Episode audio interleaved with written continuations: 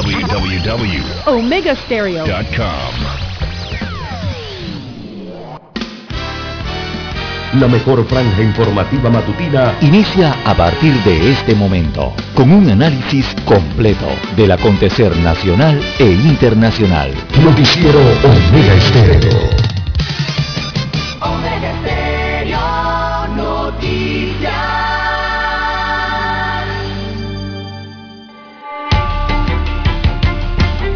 Continuación, los titulares, con los hechos que son noticias hoy.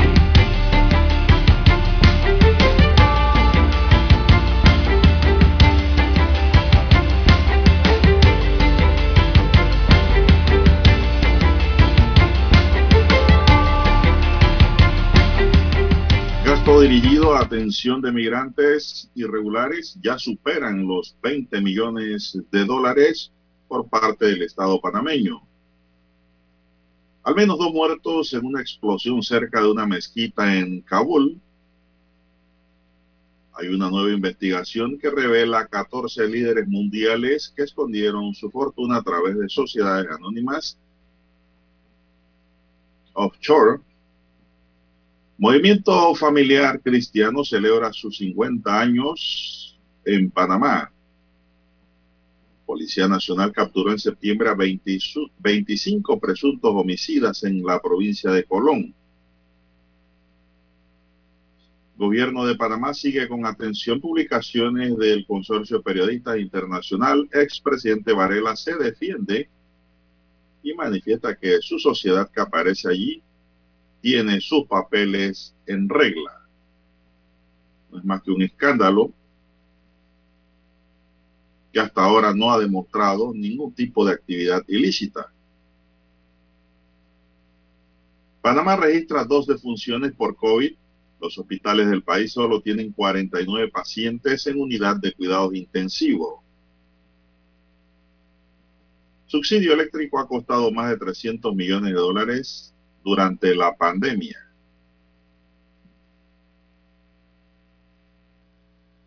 También tenemos para hoy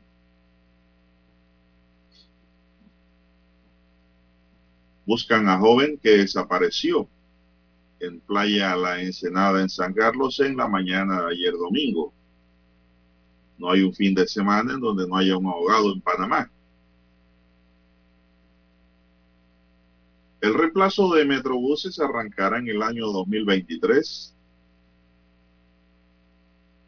Hasta ahora, más de 3.000 presos han dado positivo a COVID y con un resultado de 10 fallecidos.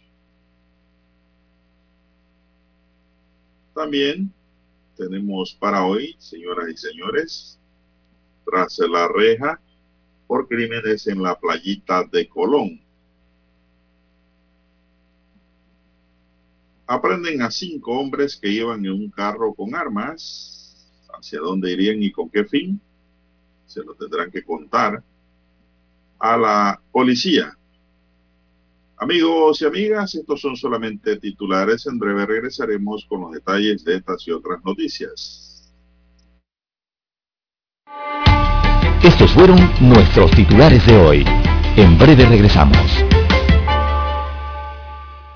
7.30 AM. Infoanálisis, con entrevistas y análisis con los personajes que son noticia. La mejor franja informativa matutina está en los 107.3 FM de Omega Estéreo, cadena nacional. Omega Stereo tiene una nueva app. Descárgala en Play Store y App Store totalmente gratis. Escucha Omega Stereo las 24 horas donde estés con nuestra nueva app.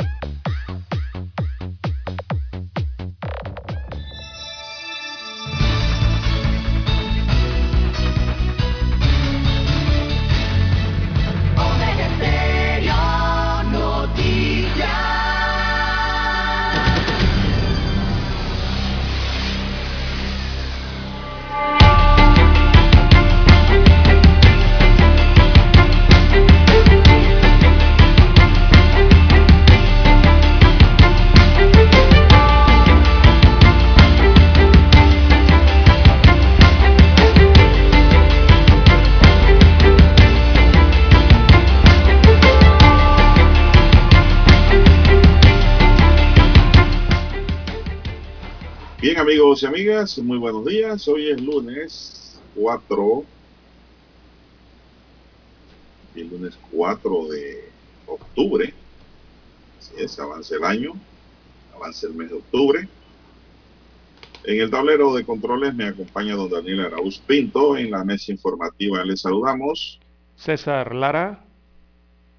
Y Juan de Dios Hernández Sanur para presentarle las noticias, los comentarios y los análisis de lo que pasa en Panamá y el mundo en dos horas de información, iniciando esta jornada como todos los días con fe y devoción, agradeciendo a Dios Todopoderoso por esa oportunidad que nos regala de poder compartir una nueva mañana y de esta forma llegar hacia sus hogares, acompañarles en sus automóviles, en su puesto de trabajo y donde quiera que usted se encuentre a esta hora de la madrugada. Gracias por esperarnos, gracias por estar con nosotros, el primero con las últimas, un noticiero diferente para gente pensante, gente inteligente.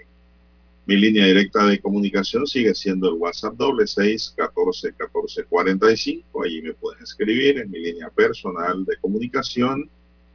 Me pueden escribir por el WhatsApp hasta las 7 y 30. Ya después, si tiene alguna pregunta o consulta o algún tema que quiera abordar con interés o alguna preocupación sobre una temática determinada, me puede llamar también, como no, gustosamente la atiendo. Doble seis catorce catorce cuarenta y cinco entonces, a Lara está en el Twitter. Lara, ¿cuál es su cuenta? Bien, estamos en las redes sociales, en arroba César Lara R, arroba César Lara R es mi cuenta en la red social Twitter. Ahí puede enviar sus mensajes, sus comentarios, denuncias, fotodenuncias, el reporte del tráfico temprano por la mañana. Recuerde la dirección arroba César Lara R en la red social de Twitter. Buenos días a usted, don Juan de Dios, a usted, don Daniel. Y a todos los amigos oyentes a nivel de todas las provincias, comarcas, el área marítima de Panamá, ahí estamos en dos frecuencias a nivel nacional.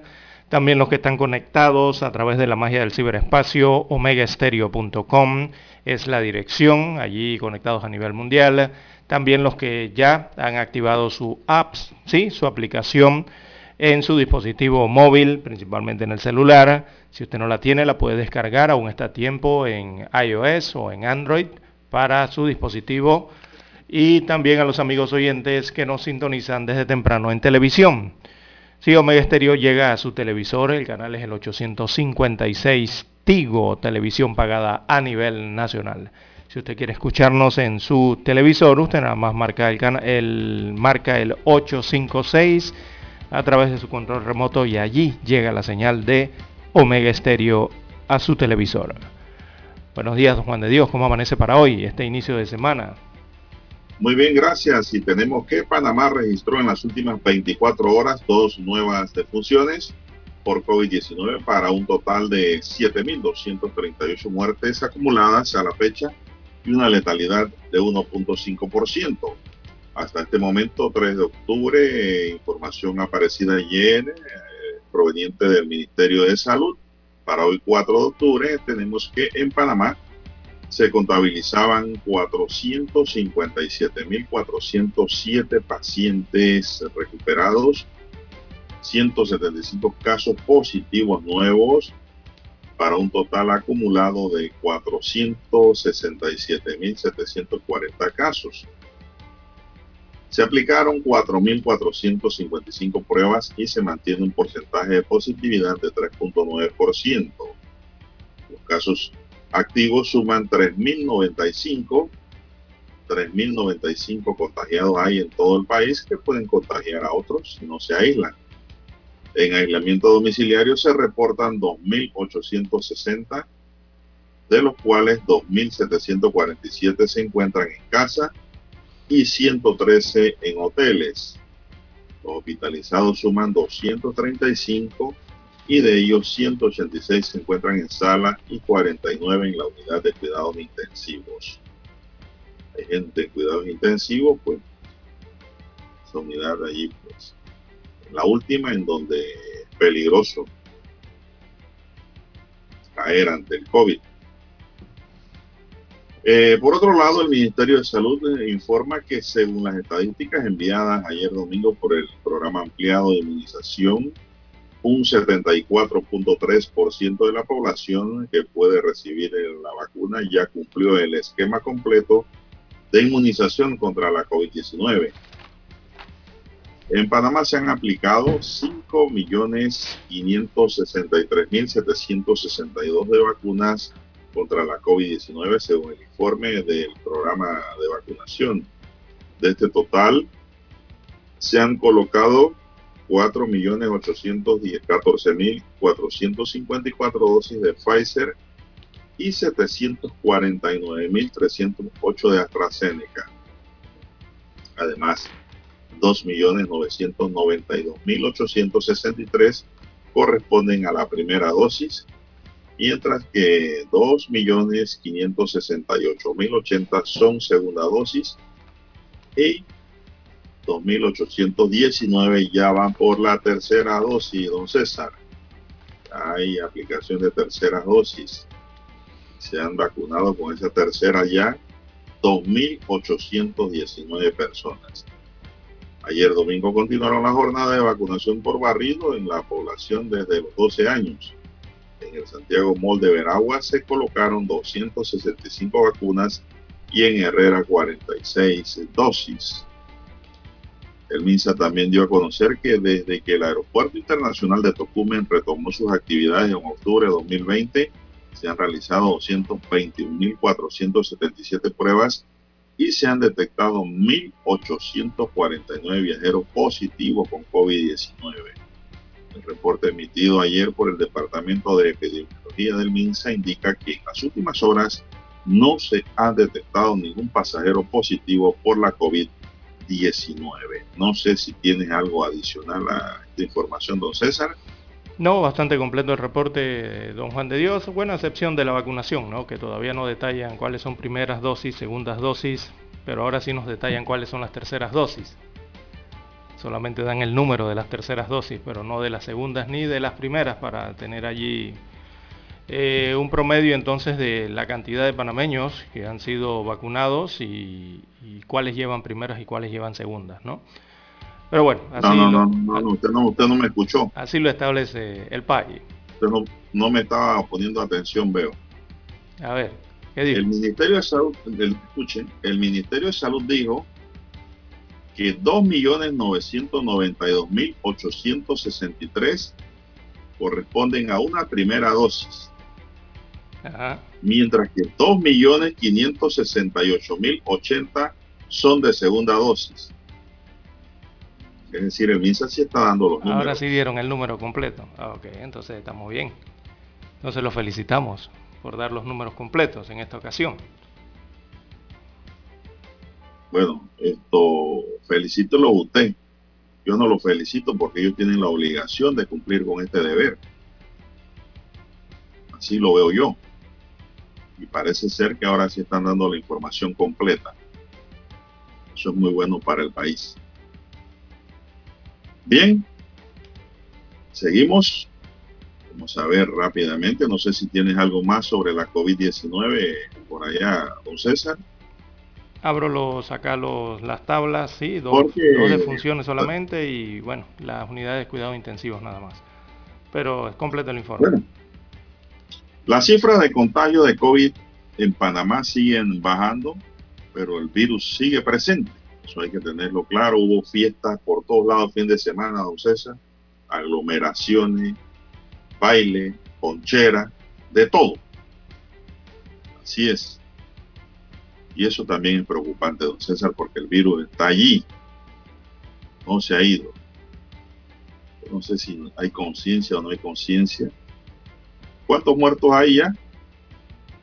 Según el total, eso sí no lo vi en el cuadro de hoy. El Déjame de revisar, déjame defunciones. revisar aquí. 7000, a ver, 7238 fallecidos. por COVID y hay gente que no, no le para bola a eso o les importa poco con los fallecidos. Así es. Bueno, eh, por ahí también tenía la información don César sobre el, eh, el comportamiento de la COVID en las cárceles. 10 personas han fallecido en las cárceles, miren. 10 personas es lo que han fallecido por el COVID. en las cárceles del país. Esa es la información que estoy viendo aquí. Es un número bajo. A pesar de que en las cárceles pues existe la aglomeración, existe el hacinamiento y nos parece que es un número bajo. Así es. 3.000 presos han dado positivo a COVID en la pandemia con 10.000 fallecidos. Parece ser que tienen la inmunidad alta, Lara. Porcentualmente, ¿eso a qué equivale? Si hablamos de 10 fallecidos en 3.000 personas que están detenidas que han dado positivo. Porcentaje bajito. Bien, don Dani, ¿tienes algo allá pendiente para una pausa? Vamos a la pausa y regresamos. Y don César, a ver si se me pone en cámara, que no lo veo. Noticiero Omega Estéreo. La mejor franja informativa matutina está en los 107.3 FM de Omega Estéreo. 5.30 AM Noticiero Omega Estéreo presenta los hechos nacionales e internacionales más relevantes del día. 7.30 AM. Infoanálisis. Con entrevistas y análisis con los personajes que son noticia. De 8 y 30 a 9 y 30 de la mañana, sin rodeos, con Álvaro Alvarado. De lunes a viernes, por Omega Estéreo. Omega Stereo tiene una nueva app. Descárgala en Play Store y App Store totalmente gratis. Escucha Omega Stereo las 24 horas donde estés con nuestra aplicación totalmente nueva. En centrales telefónicas, la casa del teléfono es tu mejor opción. Te asesoramos y ofrecemos buena atención con años de experiencia trabajando para ti. La casa del teléfono, ubicados en Via Brasil y lista hermosa. La casa del teléfono, líder de telecomunicaciones. La casa del teléfono, distribuidores de Panasonic. Ven a visitarnos. La casa del teléfono 229-0465 lsdtcorp.com Distribuidor autorizado Panasonic para anunciarse en Omega Estéreo, marque el 269-2237. Con mucho gusto le brindaremos una atención profesional y personalizada. Su publicidad en Omega Estéreo. La escucharán de costa a costa y frontera a frontera.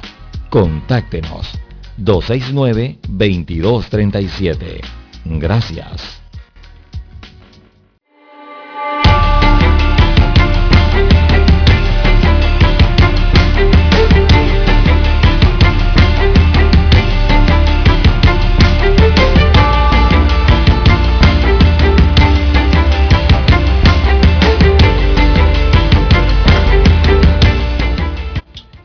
Bien, continuamos, señoras y señores. Son las 5.48 minutos. Bueno, y hay un nuevo escándalo rondando el mundo ahora con los papeles de Pandora. Primero fueron los papeles de Panamá, ahora los papeles de Pandora, según veo aquí. Así es. Y salpican a 35 líderes, incluidos 14 latinoamericanos. Bien, vamos a ver. De los 14 líderes latinoamericanos, 11 ya han dejado el poder y 3 siguen activos. Por ejemplo, el ecuatoriano Guillermo Lazo. 35 líderes mundiales, entre los que se incluyen 14 latinoamericanos, operaron en paraísos fiscales para evitar el escrutinio público. Revelaron este domingo los papeles de Pandora del Consorcio Internacional de Periodistas de Investigación. De los 14 líderes latinoamericanos, 11 ya han dejado el poder y 3 siguen en, en mundo activo. El ecuatoriano Guillermo Lazo, el chileno Sebastián Piñeira y el dominicano Luis Abinader. Revelaron el Washington Post, ayer el país, la BBC y el Guardian o The Guardian que han participado en la investigación.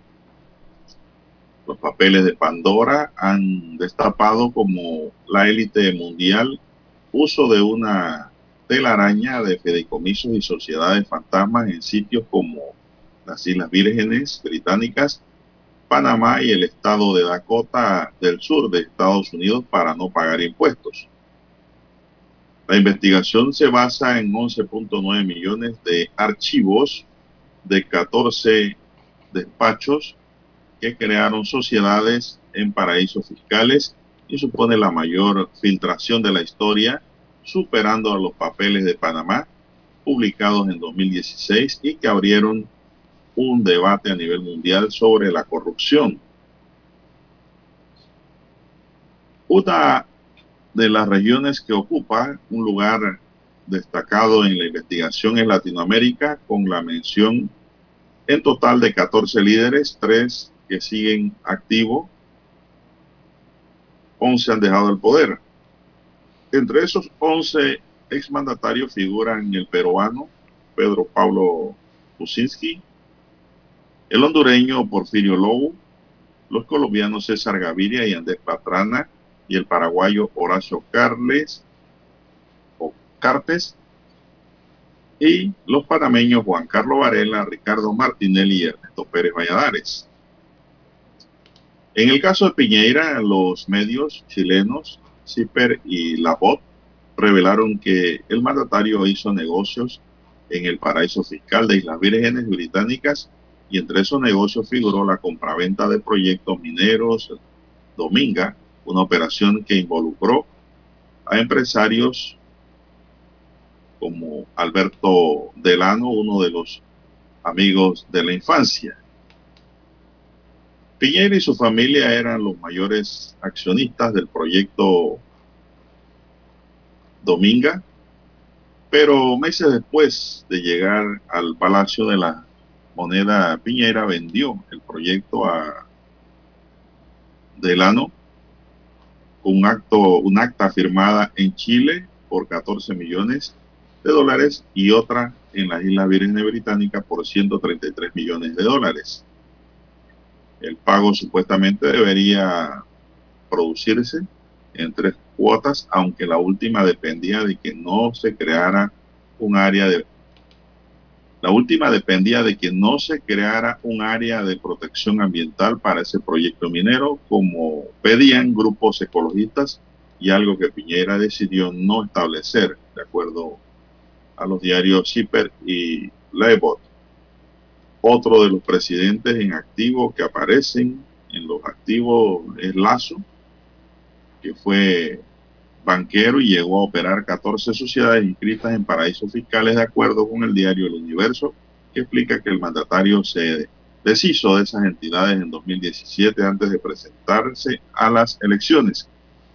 Por su parte, Abinader aparecía vinculado a dos sociedades secretas en Panamá que fueron creadas antes de que llegara al poder el año pasado, según el informe con Alicia Ortega de Noticias Sin de República Dominicana. De acuerdo con esa investigación, Abimader aparece como beneficiario de esas entidades desde 2016, tres años después de que entrara en vigor una ley que obliga a las empresas a divulgar sus dueños. No sé, César, si tienes algo allá sobre esto. Sí, en cuanto a los presidentes latinoamericanos, eh, completo. La investigación es más amplia, don Juan de Dios, incluye, digo, saltan a los nombres, ¿no? principalmente de los presidentes activos e inactivos, pero la lista o este reporte que hace este consorcio de periodistas mundiales, eso incluye a estos presidentes latinoamericanos, también incluye a líderes políticos de Latinoamérica, Estados Unidos, Europa, y también a artistas, también a deportistas, a grandes deportistas, ¿no? Quienes, eh, según este consorcio, eh, son los implicados en los eh, Pandora Papers, le agrego yo supuestamente. Así que ellos en el consorcio hablan de una mega investigación sobre esas operaciones de los paraísos fiscales que involucra entonces, o por lo menos menciona la investigación a estos 14 mandatarios latinoamericanos como usted bien señala, Abinader, Piñera y Lazo, que son los que actualmente están frente a eh, las presidencias de los países de República Dominicana, Chile y Ecuador en estos momentos, así como otros eh, expresidentes latinoamericanos, eh, incluso hasta uno fallecido, ¿no? ya en El Salvador, todos ellos están incluidos en esta lista. De ellos, a nivel de nuestra región o para nuestro país, entonces destaca el hecho que son mencionados Ricardo Martinelli Berrocal, también el expresidente Ernesto Pérez Valladares, y el expresidente Juan Carlos Varela, por ser eh, exmandatarios aquí de la República de Panamá. Eh, una investigación que también abraza a Venezuela, a Brasil, a Argentina, a México, eh, y específicamente dentro de lo que podemos mencionar hay un ataque directo, o por lo menos así podemos entenderlo, un golpe directo entonces a un buffet a una empresa de abogados de Panamá, un bufet panameño llamado Alcogal, alemán Cordero Galindo e Lee, que según entonces las revelaciones de este consorcio de periodistas, eh, supuestamente ayudaron a funcionarios eh, de diversos países eh, a través de sociedades anónimas. Esto de acuerdo al consorcio de periodistas, ¿no? bueno, aquí en Panamá hubo sus reacciones al respecto de esta publicación hecha el día de ayer a las 11 de la mañana a nivel mundial. Bueno, una de las regiones que ocupa un lugar destacado en la investigación es Latinoamérica, con la mención de 14 líderes y 11 que ya han dejado el poder. También se menciona que el bufete panameño llamado Alcogal ayudó a funcionarios venezolanos a crear 78 compañías secretas para ocultar en Andorra dos, mil millones de dólares procedentes de petróleo, petróleo de Venezuela, PDVSA. Al respecto, la firma de abogado panameña Alcogal rechazó las conjeturas, imprecisiones y falsedades de las publicaciones realizadas este 3 de octubre de 2021 con el Consorcio Internacional de Periodistas. Frente a ello, señala señalaron que Alcogal tiene una sólida trayectoria profesional. Nuestra auditoría interna no encontró evidencia alguna de incumplimientos en ningún caso mencionado por el consorcio. De hecho, desde nuestra fundación en 1985, dice la firma, nunca hemos enfrentado cargos relacionados con actividades indebidas y mucho menos hemos sido condenados por cualquier tipo de actividad ilícita en las jurisdicciones donde trabajamos, destacó la firma en un comunicado. De igual manera, señalan que la firma ha sido promotor activo de reformas al sistema y las han adoptado ágilmente. Las publicaciones del consorcio está plagada de información inexacta, desactualizada y proyecta una imagen equivocada acerca de las actividades de nuestra firma. En algunos casos, las personas mencionadas nunca fueron clientes nuestros. En otros casos, las sociedades indicadas no fueron creadas por esta firma precisan que confunden requisitos actuales de debida diligencia con casos o situaciones que incurrieron antes de la entrada en vigencia de las leyes de debida diligencia actuales y que en el momento que ocurrieron claramente se enmarcaban dentro de los estándares legales aplicables en este entonces, es decir, indica la firma, ignoran la realidad jurídica de cada caso y el hecho de que estos estándares aplicables han evolucionado en el tiempo, sí. Plantea la firma que siempre han cooperado de forma inmediata y proactiva y efectiva con todo requerimiento de las autoridades competentes y reitera que lo seguirá haciendo. Durante toda nuestra trayectoria hemos estado a disposición de las autoridades competentes para aclarar cualquier situación o suministrar cualquier información de documentos que se requiera. Eso es lo que dice la firma de abogados, un comunicado bastante extenso. Sí, en, el que, señalan que siempre actúan de conformidad con las normas. También eh, señalan que este consorcio desconoce que antes de, la adopción de las leyes actuales de debida diligencia, las normas permitían que las firmas de abogados eh, confiaran en la información de debida diligencia obtenida por los intermediarios profesionales. Cuando se habla de intermediarios, don Juan de Dios están hablando de los bancos, de los servicios corporativos, de las firmas de abogados, las fiduciarias, eh, todos estos proveedores, ¿no? De quienes son realmente clientes directos los beneficiarios finales. Así que Alcogal en su comunicado eh, se considera parte de la solución. entendemos que no somos infalibles y por eso hemos evolucionado con la legislación. Contamos con un robusto departamento de cumplimiento. Como firma siempre hemos impulsado mejoras en las normas de cumplimiento regulatorio y debida diligencia en Panamá. Así que Algogal reafirma que sus actividades son exclusivamente de naturaleza jurídica y corporativa. Nosotros no prestamos servicios eh, financieros ni asesoría en materia tributaria en relación con nuestros servicios corporativos internacionales. Así que están comprendidos eh, con el estricto cumplimiento o están comprometidos con el estricto cumplimiento de sus obligaciones rechazan entonces de manera frontal las conjeturas e insinuaciones de faltas de cumplimiento regulatorio. Por 35 años hemos estado sujetos a supervisiones de entes reguladores en distintas jurisdicciones con resultados intachables.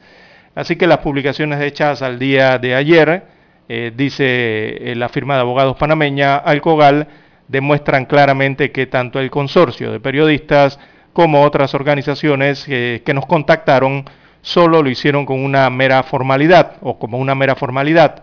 Ellos ya tenían decidido quién sería culpable y quién sería inocente en su particular manera de entender los procesos de debida diligencia, con un perjuicio ya adoptado, incluso acuñado en una marca Pandora Papers, el único interés era confirmar sus propias creencias, destaca eh, la firma de abogados en el comunicado. Así que se sienten una empresa orgullosa de su legado y, de, y, eh, y prometedora trayectoria, ¿no? Y dice que van a defender la reputación o su reputación de manera vigorosa en las instancias que sean necesario, concluye el comunicado de Alemán Cordero Galindo y Lee. Hay que hacer la pausa para escuchar las notas del himno nacional.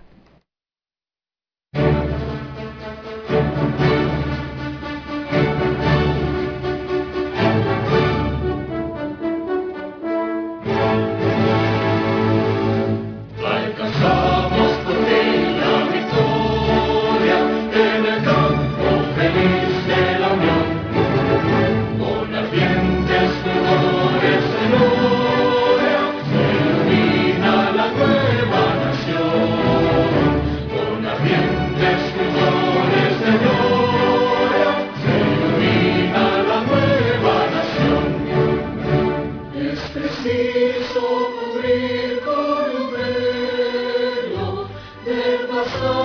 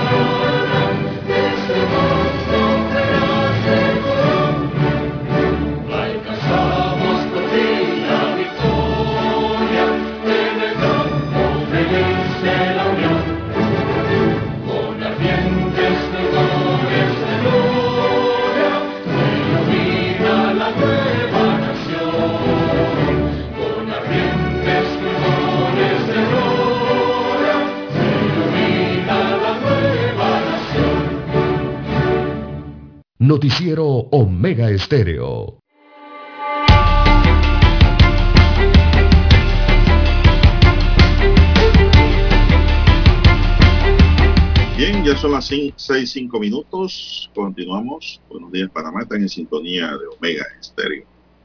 Bueno, sobre este tema de los Pandora Paper o papeles de Pandora, pues hasta ahora, Lara, no he visto delito. Yo tampoco. No, no veo sustancia allí.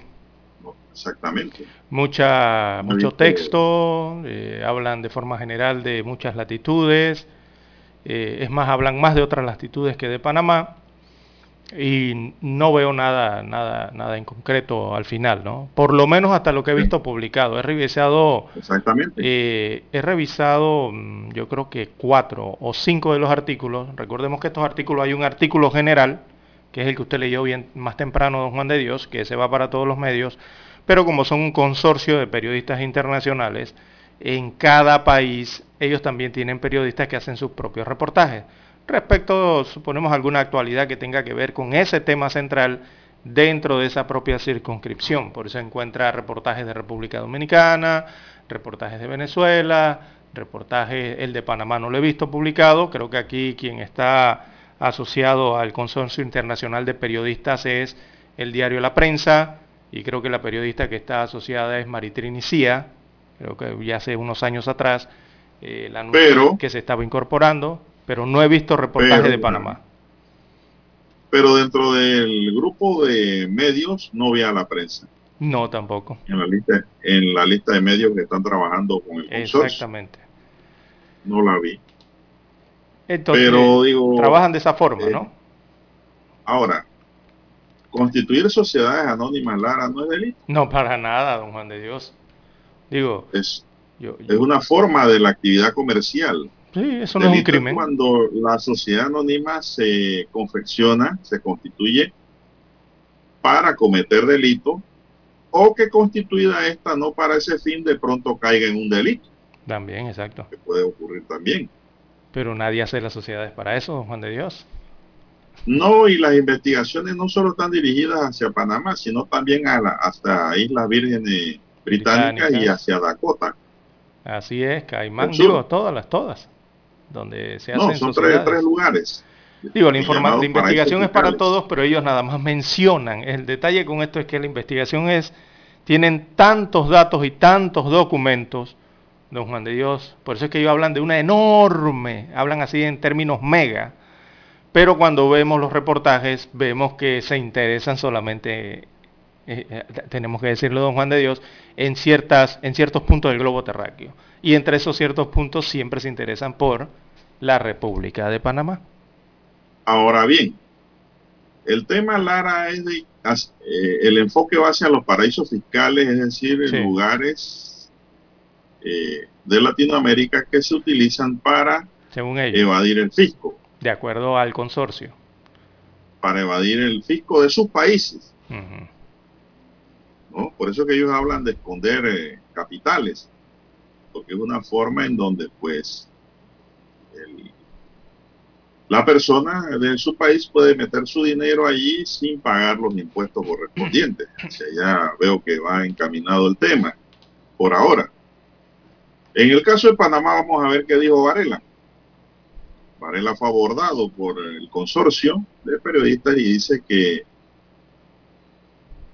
eh, él detalló que el pasado 15 de septiembre fue contactado por Cian Magoy, periodista del consorcio internacional, solicitando que respondiera a un cuestionario el cual fue contestado en su totalidad por el exmandatario. Destacó que el interés principal era conocer sobre la sociedad de la que es uno de sus accionistas, que se llama BHS Capital, constituida por la firma Alcogal.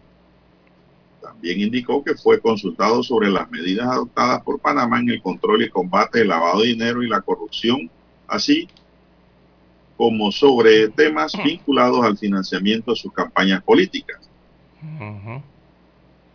En relación a BHS Capital, se indicó que es una sociedad transparente y que mi participación accionaria está incluida en mi declaración jurada patrimonial de bienes rendida antes de asumir como presidente de la República de Panamá y al salir del cargo, las cuales además hice públicas en ambas ocasiones, enfatizó el gobernante. En cuanto a las medidas tomadas por Panamá para combatir el lavado de dinero y la corrupción, Varela enfatizó que se le detalló ampliamente el gran avance alcanzado durante su gestión.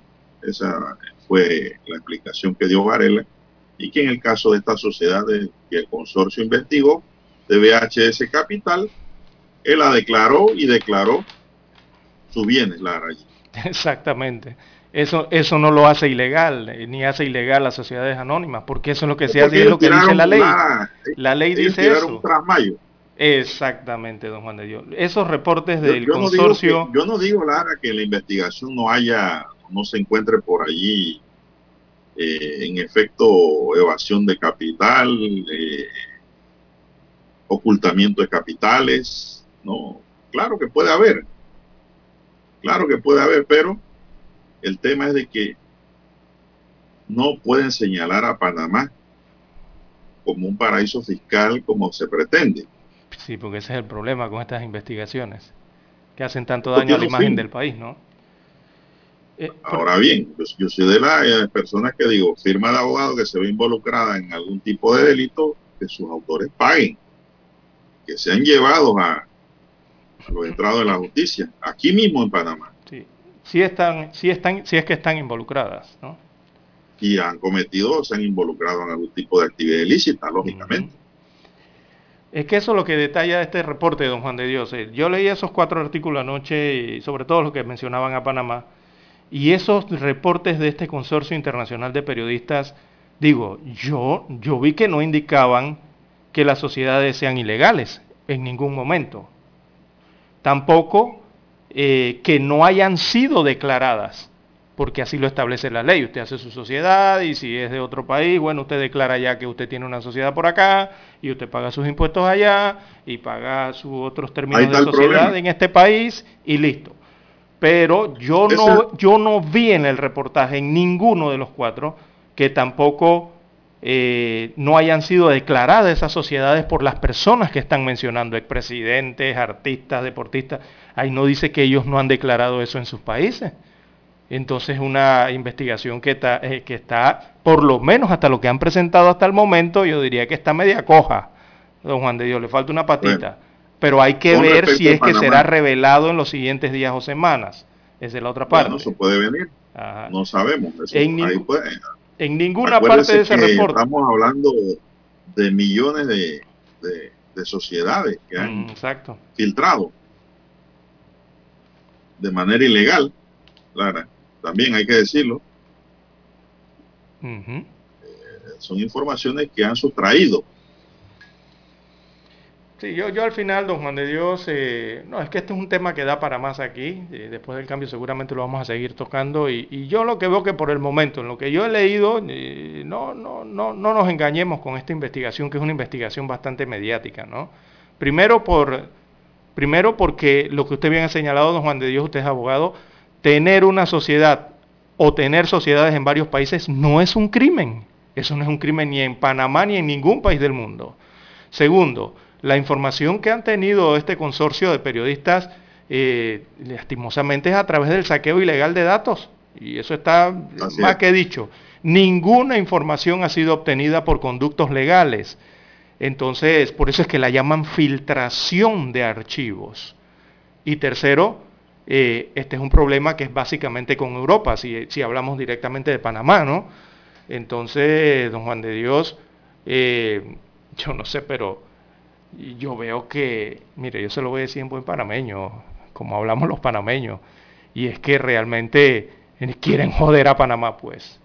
Lastimosamente es así, eh, nos quieren joder, para que se entienda en buen panameño, ¿no? Esta es una información, o son informaciones que hemos visto desde lo que ha pasado con Mossack y Fonseca en nuestro país, que buscan destruir el régimen de sociedades anónimas, pero las de Panamá, no las del resto del mundo, porque cuando usted se va a buscar los otros denominados paraísos fiscales, entonces no hay investigación de ellos. Siempre las investigaciones tienen que ver con Panamá. Entonces, eh, es parte de lo que ocurre entonces con estos reportes que nos llegan a nivel internacional. Don Juan de Dios, vamos a hacer la pausa y vamos a seguir ahondando un poquito más de este tema, que es el tema del día, ¿no? Del fin de semana.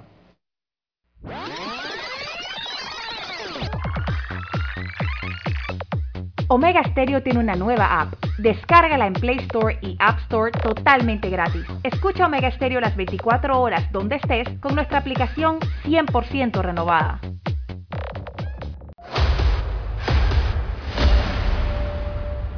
Desde los estudios de Omega Estéreo, establecemos contacto vía satélite con la voz de América. Desde Washington, presentamos el reportaje internacional.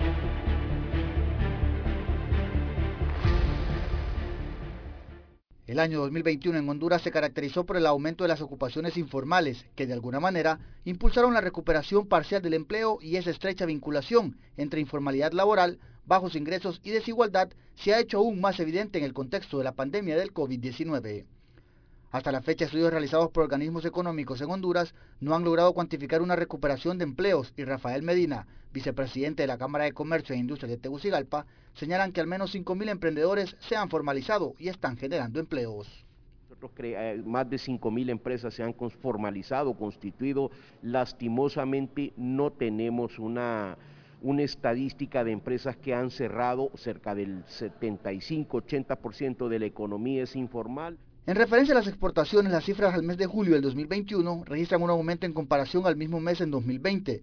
Solo las exportaciones reflejan un aumento del 18%, equivalente a cerca de 478 millones de dólares, mientras que las importaciones subieron un poco más del 44%, equivalente a 2.208 millones de dólares. La economista Saraí Portillo Arteaga señala que hoy las herramientas tecnológicas son claves para generar mayores oportunidades comerciales a futuro.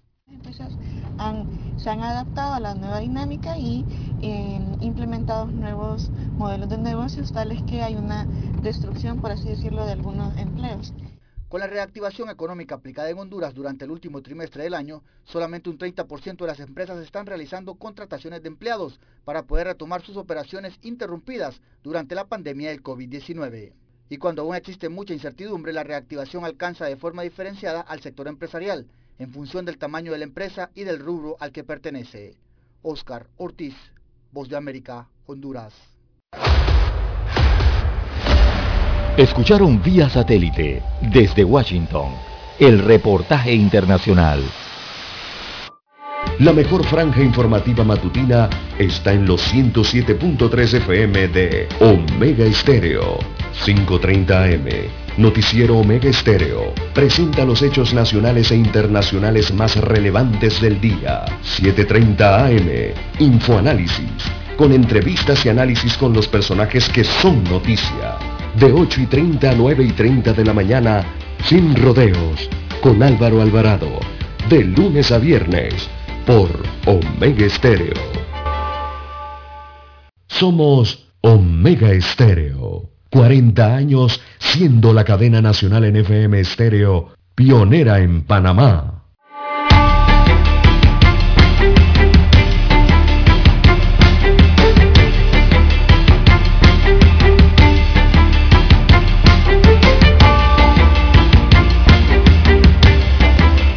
Bien, seguimos. Bueno, César, esto, la línea central de esta investigación es golpear los paraísos fiscales.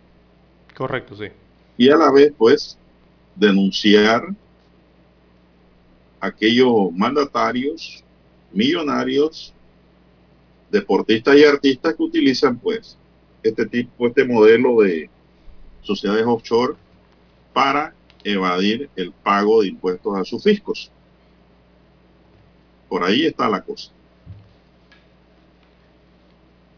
Y dos, desenmascarar a todos aquellos mandatarios y exmandatarios que no han declarado la existencia de estas sociedades y sus bienes en sus países. Por allí hasta ahora está caminando la situación de investigación, ¿no? Sí, y esto eh, tenemos que estar claro. Bien. Eh, es decir, si yo soy candidato presidencial artista, futbolista o lo que usted quiera, Actor, cantante, pero con dinero. Hasta Julio Iglesias Yo lo puedo mencionan aquí. decir, yo tengo mis sociedades en mis declaraciones, están en tal lugar, esto es, la, esto es lo que tengo, esto es lo que Y están allá, registradas. doy a conocer públicamente. Exacto. ¿no? Sin embargo, eso opera, Lara, hay que decirlo, para los personajes públicos, políticos, Personas expuestas, ¿no? ¿no? ¿Por qué? Porque cuando llegan millonarios al gobierno se puede enredar y confundir el ganado. Enredan el ganado ajeno con el propio y esto terminan pues con grandes beneficios. Pero una persona, Lara, natural, un empresario, no tiene por qué estar diciéndole al mundo que tiene tantas sociedades Exactamente. Ese es un y mecanismo, que ¿no? tiene tantos millones en esas sociedades. Sí, es Ojo una con forma de eso, hacer ¿eh? negocios legal en el mundo entero. Que esas sociedades, el particular las utilice para esconder dinero producto de ilícitos, esos son otros 500 pesos. Ahí sí la cosa va mal ya. Pero de eso se encargan las autoridades judiciales de cada país, don Juan de Dios. Y Exactamente. administrativas. Eso se encargan las autoridades de cada país. Pero aquí lo que se da a entender es que aquí pasa lo que quiera pasar y que las autoridades panameñas no hacen nada cuando eso es falso. Exacto. Claro. Eso no es cierto. Aquí en Panamá no es fácil abrir una cuenta bancaria si no justifica el origen de sus Exacto. haberes, de su capital. No es fácil. Y aquí hay que cumplir eh, normas de transparencia, don Juan de Dios, que, que existían, que se han ido modificando año tras año, eh, así como ocurre con Panamá y todas esas modificaciones de que se han hablado en los últimos años, nuevas leyes, adecuaciones, acuerdos, así mismo como ocurre en Panamá, igual ocurre en todos los países del mundo, don Juan de Dios. También tienen que ir adecuando su legislación, eh, modificando leyes, logrando acuerdos con otros países. Eh, ocurre con todos en el concierto general de, de naciones que utilizan las sociedades anónimas, eh, sus poblaciones o sus empresarios o, o, o las utilizan de forma legal, si esto es algo legal, esto no es, no es nada del otro mundo, ¿no? Bueno, imagínense que ahí mencionan hasta Shakira. Eh, A Julio Iglesias, a Pep Guardiola, eh, uf, a una innumerable cantidad, hasta, hasta Tinelli lo vi por allí también en uno de los reportes. Este argentino Porque se acuerda de TV información que Match. se sustrae, Lara, la información que se sustrae simplemente contiene eh, la información de quién hizo la sociedad, pues de quién es. Mm. Y ya entonces se presume la mala fe y de que es para esconder cosas. Sí, e- esa es la parte mala. Yo después de leer esos reportes, yo veo que... Ahí es gran- donde se pierde la objetividad, Sí, ¿no? Exacto.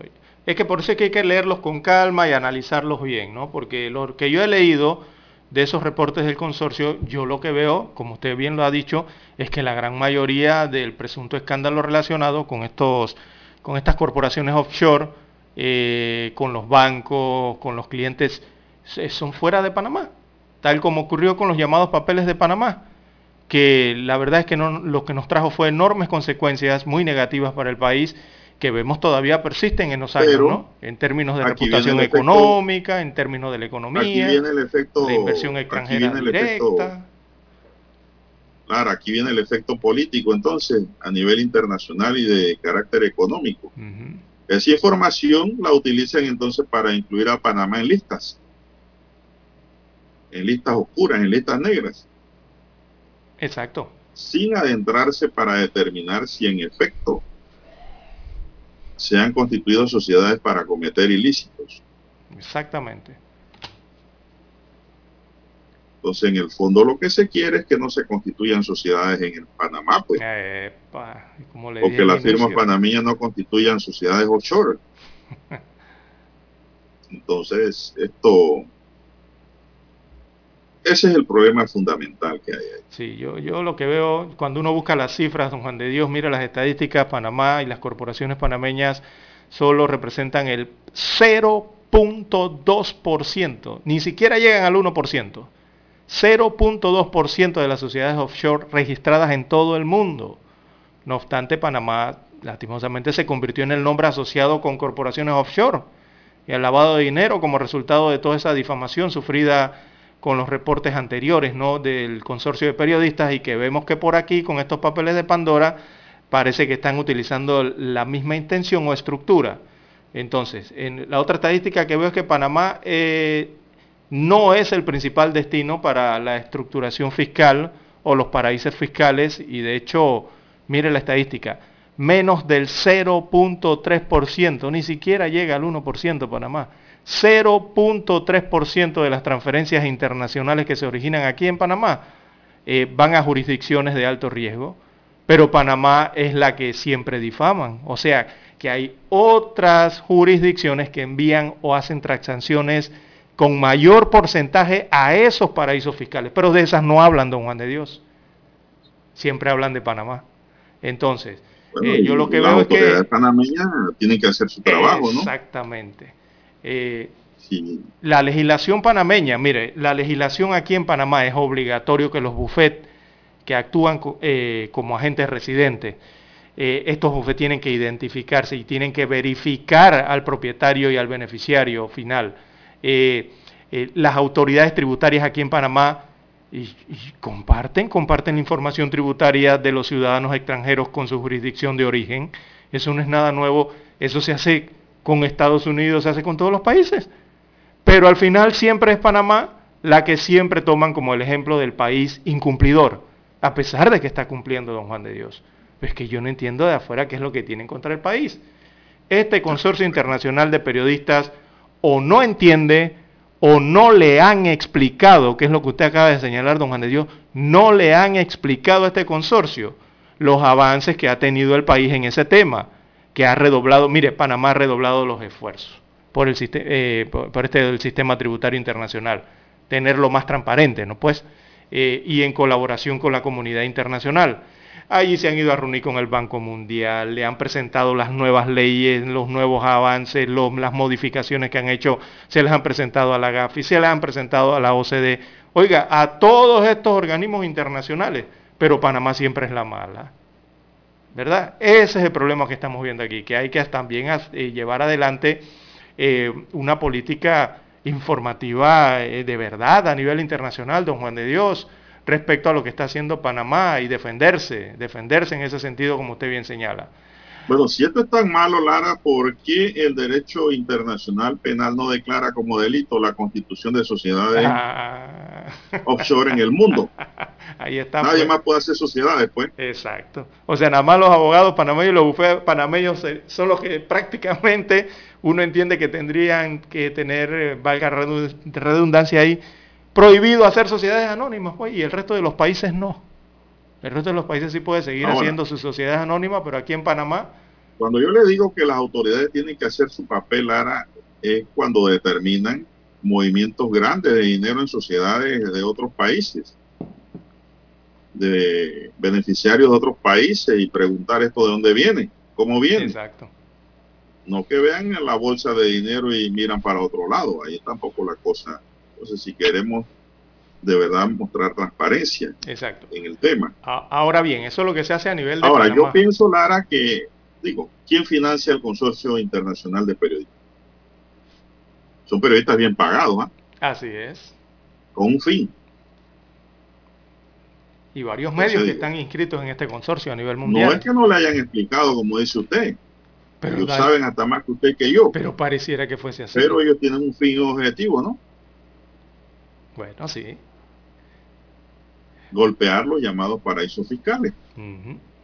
Ahora bien, dentro de Panamá se hace lo que le hemos explicado, pero también uno ve a Panamá dentro del concierto de naciones, don Juan de Dios. Hay que verlo todo desde los diversos eh, lentes, ¿no? Digo, a pesar de lo que se ha avanzado, lo que también está claro es que Panamá realmente está metido en un conflicto que parece eterno con este tema y la comunidad internacional. Y, y esa discrepancia lleva ya años y repito, eso está produciendo daño muy grave a la reputación y quiera usted, si lo entienden como marca país, todo eso se está dañando. Y por ende eso afecta gravemente a la economía, eso produce impactos negativos en, el turismo, en, el sector logístico, en el tema de los puertos, la tecnología, estos sectores de tecnología en Panamá. Y, aquí ya hemos visto que producto de ese conflicto que viene desde hace varios años, Ya hemos visto que aquí bancos se han retirado de nuestro centro bancario, don Juan de Dios. Entonces, esto hay que atenderlo. O sea, las administraciones gubernamentales tienen que atender esto, las cancillerías, eh, las administraciones en la Cancillería tienen que atender esto. Entonces, ciertamente Panamá debe defender su derecho a actuar como un país soberano e independiente, sin intromisiones de ningún otro país, pero también hay que entender las corrientes eh, que, rigen la diplomacia internacional, que, eh, hay que ver cómo está la geopolítica mundial y las fuerzas reales de poder en la actual comunidad internacional de las que precisamente también somos parte como país en este tema de las sociedades. También hay que cuidarnos y también hay que valorarnos como país y exigir reciprocidad es la palabrita y respeto eh, respecto a esta temática y exigirlo cuando sea necesario, don Juan de Dios. No, y perseguir el delito y perseguir también a, las firmas nacionales si están involucradas en delito eso tiene que hacerse, Lara, también. Y, esto lo digo... que tiene que hacer su trabajo. Y esto lo digo antes de ir a los periódicos, don Juan de Dios, porque eh, los países desde afuera, ahora lo veo desde el lente de afuera, los países nos siguen viendo como incumplidores de estándares internacionales de transparencia fiscal y de estándares de lucha contra el lavado de dinero. Pero cuando usted lo ve desde el lente acá desde Panamá, resulta que sí estamos creando leyes, estamos haciendo esto, estamos contribuyendo con esto, con esto, con esto y con esto, pero nos siguen viendo así aunque como país seguimos eh, reiterándole al mundo que estamos aplicando nuevas adecuaciones, que hemos hecho nuevos esfuerzos, que se reforzó el intercambio de información fiscal y, lo nuevo, todo lo nuevo de la lucha contra el blanqueo de capitales, pero afuera insisten en que, en que no somos transparentes. Entonces algo está pasando, el por qué o para qué está pasando eso, bueno, las autoridades tienen que actuar allí también, ¿no? Vamos a hacer la pausa, Dani. Para... Infoanálisis. De lunes a viernes, de 7 y 30 a 8 y 30 de la mañana por los 107.3 FM de Omega Estéreo. Con Guillermo Antonio Adames, Rubén Darío Murgas y Milton Enríquez. Infoanálisis. El programa para gente inteligente como usted.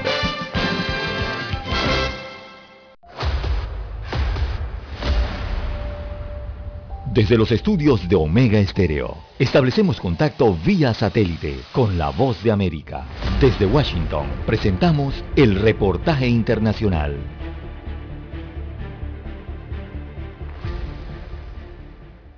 La compañía estadounidense Merck Company anunció que su medicamento Molnupiravir podría convertirse en la primera píldora desarrollada para tratar a pacientes infectados con COVID-19 lo que significaría un gran avance en la lucha global contra esta pandemia que puso en jaque a todo el planeta. Los estudios adelantados por la empresa farmacéutica demostraron que al suministrar el medicamento a pacientes recientemente infectados y con síntomas leves, en casi la mitad de los casos se redujo el riesgo de hospitalización y muerte. El estudio se realizó con más de 700 personas adultas infectadas con COVID-19 y que presentaban síntomas leves en los primeros días de la infección pero podría presentar un alto riesgo de desarrollar un cuadro grave por tener condiciones como diabetes, obesidad o enfermedades cardíacas. Sin embargo, los estudios previos demostraron que el medicamento no ayuda a los pacientes ya hospitalizados con casos graves de la enfermedad. La empresa biotecnológica anunció que pronto empezará el proceso de autorización ante las autoridades sanitarias estadounidenses y del resto del mundo para la comercialización del medicamento. Hasta ahora, todas las terapias autorizadas en Estados Unidos para combatir el COVID-19 deben ser suministradas vía intravenosa o inyección, por lo que sería un tratamiento novedoso y exclusivo en el mercado. Además, la compañía Merck Company anunció que en los próximos días presentará al detalle los estudios médicos adelantados en un congreso médico. Héctor Contreras, Voz de América, Washington. Escucharon vía satélite desde Washington el reportaje internacional. Omega Estéreo, 24 horas en FM Estéreo.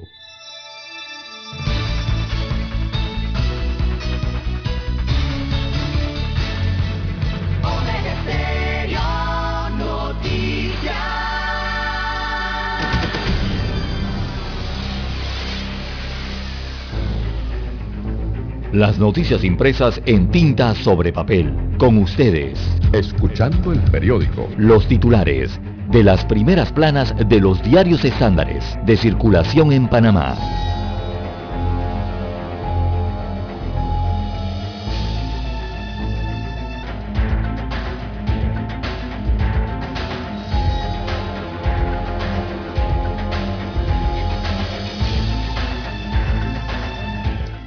Bien, vamos a iniciar con el diario La Estrella de Panamá, que dice gastos dirigidos a atención de migrantes irregulares supera los 20 millones de dólares. Arturo Céspedes, medio siglo custodiando las estadísticas del béisbol panameño, presentan un reportaje hoy sobre la pelota nacional. Tal vez uno de los protagonistas, aunque jamás se conozca, al menos dos muertos en una explosión cerca de una mezquita en Kabul. Hasta ahora ninguna organización armada se ha otorgado la responsabilidad de este ataque. La sostenibilidad como nueva visión de futuro para el turismo de Panamá, destaca otro titular de la estrella. Una investigación revela que 14 líderes mundiales escondieron su fortuna También para hoy tenemos que Movimiento Familiar Cristiano celebra 58 años en Panamá. Policía Nacional capturó en septiembre a 25 presuntos homicidas en la provincia de Colón. Panamá registra dos defunciones por COVID. Los hospitales del país solo tienen 49 pacientes ahora mismo en la unidad de cuidados intensivos. Ha bajado la agresividad del COVID en Panamá. Gobierno de Panamá sigue con atención publicaciones del Consorcio Internacional de Periodistas. Expresidente Varela se defiende. También tenemos para hoy subsidio eléctrico ha costado más de 300 millones de dólares durante pandemia. Bukele está imponiendo silencio en El Salvador, dice el director de El Faro. Maduro reitera que España debe pedir perdón por la conquista de América. El sector aéreo global se reúne en Estados Unidos para buscar una salida a la pandemia. Proceso de quejas sobre vehículos de motor. También tenemos que Brasil se concentra en Colombia para preparar triple jornada de eliminatorias. Y también tenemos hoy que la sostenibilidad como nueva visión de futuro para el turismo en Panamá. Estos son los principales titulares que hoy nos presenta el diario La Estrella de Panamá y pasamos de inmediato a los titulares del diario La Prensa. Así es, don Juan de Dios. El diario La Prensa titula para hoy, Asamblea Nacional retoma discusión de reformas electorales. Así que los diputados habrían alcanzado acuerdos en temas de tercer bloque o del tercer bloque que está eh, siendo discutido esta semana eh, y será debatido en la Comisión de Gobierno. Destaca la información del diario La Prensa que repartición de curules, eh, forma de votar y postulaciones son algunas o algunos de los temas en los que la Comisión de Gobierno de la Asamblea Nacional se enfocará esta semana cuando prevé debatir el tercer bloque del proyecto de ley número 544 de las reformas electorales. Así que esta semana la Comisión también eh, pasaría el proyecto al Pleno para su segundo y tercer debate, ya donde están los 71 diputados pues eh, tanto la Asamblea como los magistrados del Tribunal Electoral consideran que el documento em, debe ser avalado antes de que culmine este periodo legislativo. El periodo legislativo culmina el próximo 29 mm, de octubre. Y esto entonces a fin de que haya tiempo para eh, preparar el torneo electoral del año 2024, según destaca hoy la portada del diario La Prensa. También para hoy cierre definitivo de planta de carbón. ACEP autorizó el retiro de las unidades. Se trata de la planta de generación eléctrica a base de carbón que operaba en Colón desde el año 2010. Eh, será cerrada por orden de la SEP. Esta es la Autoridad de los Servicios Públicos. Así que la operación requirió una inversión de 175 millones de dólares. El Estado como accionista ha tenido que pagar préstamos y asumir capitalizaciones por más de 70 millones de dólares. En más títulos, eh, para la mañana de hoy de la prensa, el 43% de las escuelas eh, sigue en clase a distancia. Así que el último informe emitido por el Ministerio de Educación, el MEDUCA por sus siglas, indica que el 57% de las escuelas están operando bajo la modalidad semipresencial o de tutoría y el resto, o sea, el 43%, se encuentra a distancia en estos momentos. También para hoy la prensa titula El manejo de la epidemia pudo y debió ser mejor. Hay una entrevista a Paulino Vigil de Gracia. Así que el investigador eh, distinguido del Sistema Nacional de Investigaciones de la Secretaría Nacional de Ciencia, Tecnología e Innovación, Paulino Vigil de Gracia, eh, considera que el manejo y resultado general de la epidemia de COVID-19 en Panamá pudo y debió ser mejor añadió que lo bueno fue que se evitó el colapso de los hospitales y se gestionaron rápidamente las vacunas y que fuesen las mejores, según De Gracia. Eh, lo malo, dijo, es el uso de drogas sin evidencia científica, las cuarentenas prolongadas y también los escándalos de corrupción ligados a la epidemia, dice este reportaje que está en la página Veamos 4A del diario La Prensa. También en panorama el BDA y los funcionarios eh, que cobran doble salario. También en la sección Vivir Más, en Francia, Iglesia Católica suma unos 3.000 eh, pedrastas. En esa misma columna de Vivir Más, el impacto humano en los bosques tropicales, es otro reporte especial. También para hoy, la prensa destaca un pequeño titular que dice eh, los Pandora Papers y la evasión global de impuestos. Eh, solamente tiene un solo párrafo este titular de la prensa y dice que, la, dice que el Consorcio Internacional de Periodistas de Investigación publicó ayer la investigación Pandora Papers sobre cuentas y sociedades en unas 30 jurisdicciones, incluyendo Panamá, supuestamente usadas eh, para esconder dinero y evadir el pago de impuestos, dice este titular. La fotografía principal del rotativo eh, bueno, dice por amor a las mascotas. Fue captada aquí en Panamá, así que el despacho de la primera dama, eh, la gobernación de Panamá y la Junta Comunal de Betania, también el Club de Leones y otras organizaciones de la sociedad civil, eh, efectuaron ayer actividades para promover el respeto a las mascotas en conmemoración del Día Mundial de los Animales, que se celebra hoy 4 de octubre. Eh, hubo entonces eh, concentraciones en el Parque Omar y en el Parque Carlos A. del Valle. También hubo eh, en las iglesias de Betania, le dieron la bendición a las mascotas, le rociaron agua bendita también, una hora especial para ellos, las mascotas de la casa.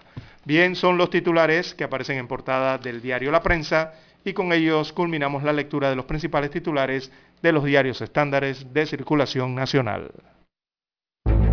Hasta aquí, escuchando el periódico. Las noticias de primera plana, impresas en tinta sobre papel. 7.30 AM Infoanálisis, con entrevistas y análisis con los personajes que son noticia. La mejor franja informativa matutina está en los 107.3 FM de Omega Estéreo, cadena nacional. Para anunciarse en Omega Estéreo, marque el 269-2237. Con mucho gusto le brindaremos una atención profesional y personalizada. Su publicidad en Omega Estéreo la escucharán de costa a costa y frontera a frontera. Contáctenos 269-2237. Gracias. Panamá inicia la cuenta regresiva para la celebración de los 200 años de nuestra independencia de España. La Estrella de Panamá, el diario más antiguo del país y el Ministerio de Cultura preparan la serie de especiales, publicando historia del Bicentenario. Busca el inserto coleccionable cada jueves a partir del 12 de agosto en la Estrella de Panamá. Celebremos unidos nuestro Bicentenario.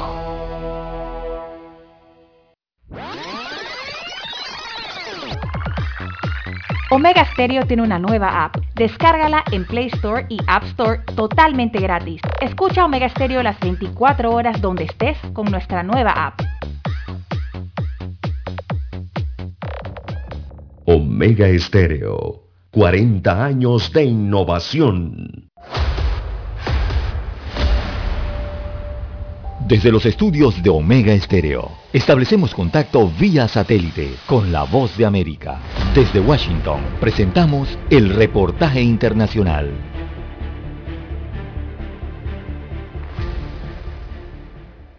Aviones cisterna, helicópteros, puentes de humo y equipos en tierra son la respuesta moderna a los incendios forestales y tienen la capacidad de movilizarse con mucha rapidez. La persona que coordina todo esto está dando vueltas en un avión muy por encima, asegurándose de que los aviones se mantengan a distancias seguras entre sí. Joey Mercer, investigador de la NASA, explica que son sus ojos y los pilotos que escuchando cuatro o más frecuencias al mismo tiempo es lo que en realidad está orquestando todo. Entonces es fenomenal asombroso, dice Mercer, quien se encuentra en el norte de California para este ejercicio de entrenamiento de la NASA contra incendios y probar una nueva herramienta con el acrónimo estéreo, que podría ayudar a los supervisores de incendios a realizar un seguimiento de todos los socorristas en aire y en tierra. Mercer explica.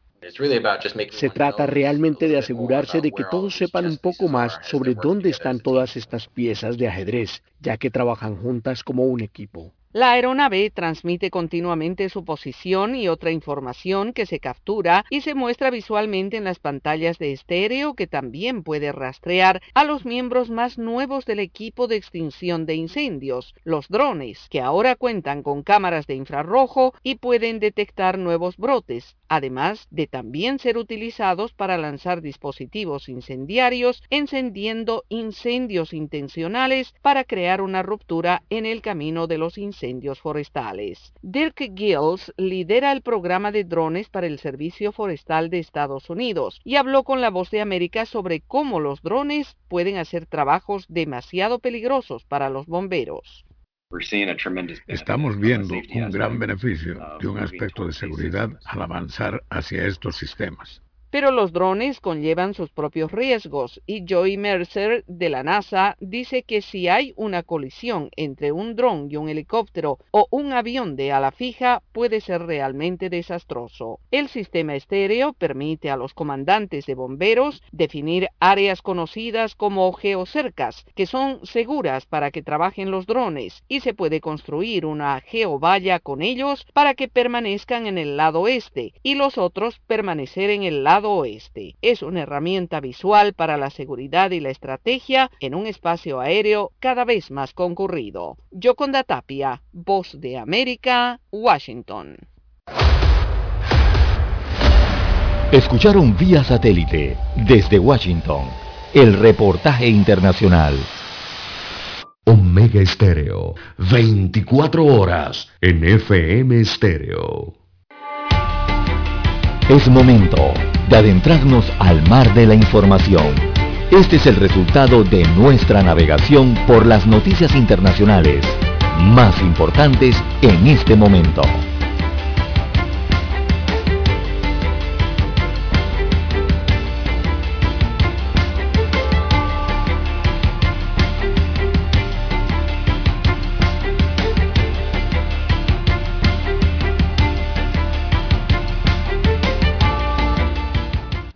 Al menos dos personas murieron y otras tres resultaron heridas en una explosión ocurrida cerca de la entrada de una mezquita en Kabul donde se estaba celebrando una ceremonia fúnebre por la muerte de la madre del principal portavoz de los talibanes.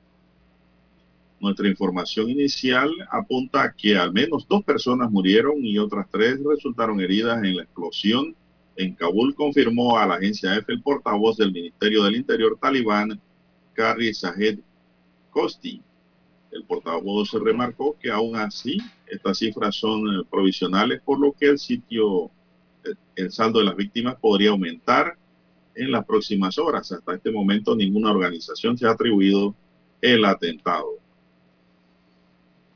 Bien, también hay que informar a nivel internacional, amigos oyentes, hay de relieve, eh, en Japón, eh, Kishida Fumio, bueno, así se pronuncia el nombre de él, Kishida Fumio, pero a nivel acá latinoamericano eh, se invierten, ¿no? Se pone el apellido de último, así que sería Fumio Kishida para nuestra latitud. Eh, él ha sido investido como nuevo primer ministro de Japón, así que Japón tiene nuevo líder. Eh, su nombramiento fue ratificado formalmente en una votación de ambas cámaras hace algunas horas. Entre los retos que tendrá entonces que enfrentar eh, Kishida se encuentra la vacunación contra la COVID-19 y también aprobar los presupuestos generales del Estado de Japón. Así que, bueno, eh, ocurre esto en una sesión parlamentaria extraordinaria tras su sesión, perdón, tras su victoria en las eh, primarias del gobernante Partido Liberal Democrático PLD allá en Japón. Así que hay nuevo primer ministro en Japón.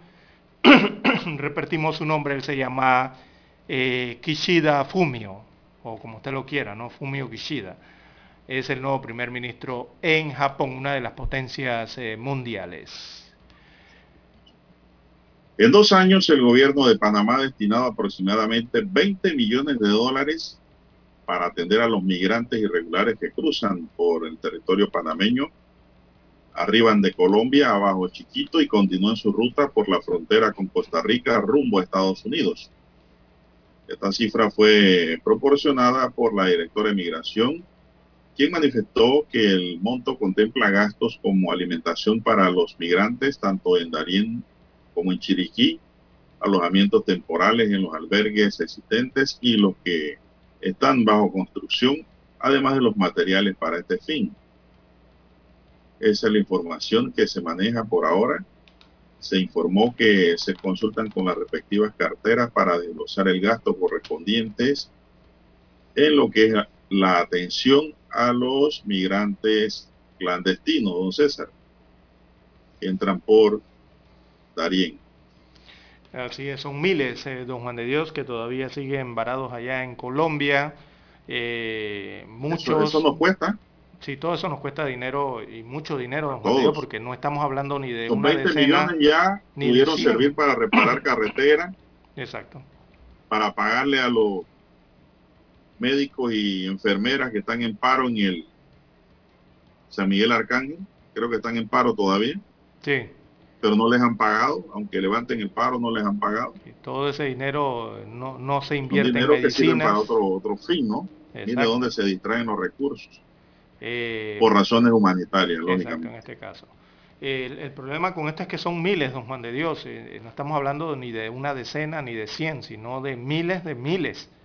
Eh, estamos hablando de que en Colombia llegó a la, a la cifra límite de hasta 70 mil, 80 mil migrantes esperando allí en, este poblado cercano a la frontera con Panamá para iniciar esa travesía por el tapón del Darién, una travesía que los migrantes miran a la distancia eh, estos bosques eh, y los miran con miedo, don Juan de Dios, porque atravesar el Darién, ya eso yo creo que una persona lo hace por un grado de desesperación enorme o porque la esperanza eh, también es enorme, ¿no?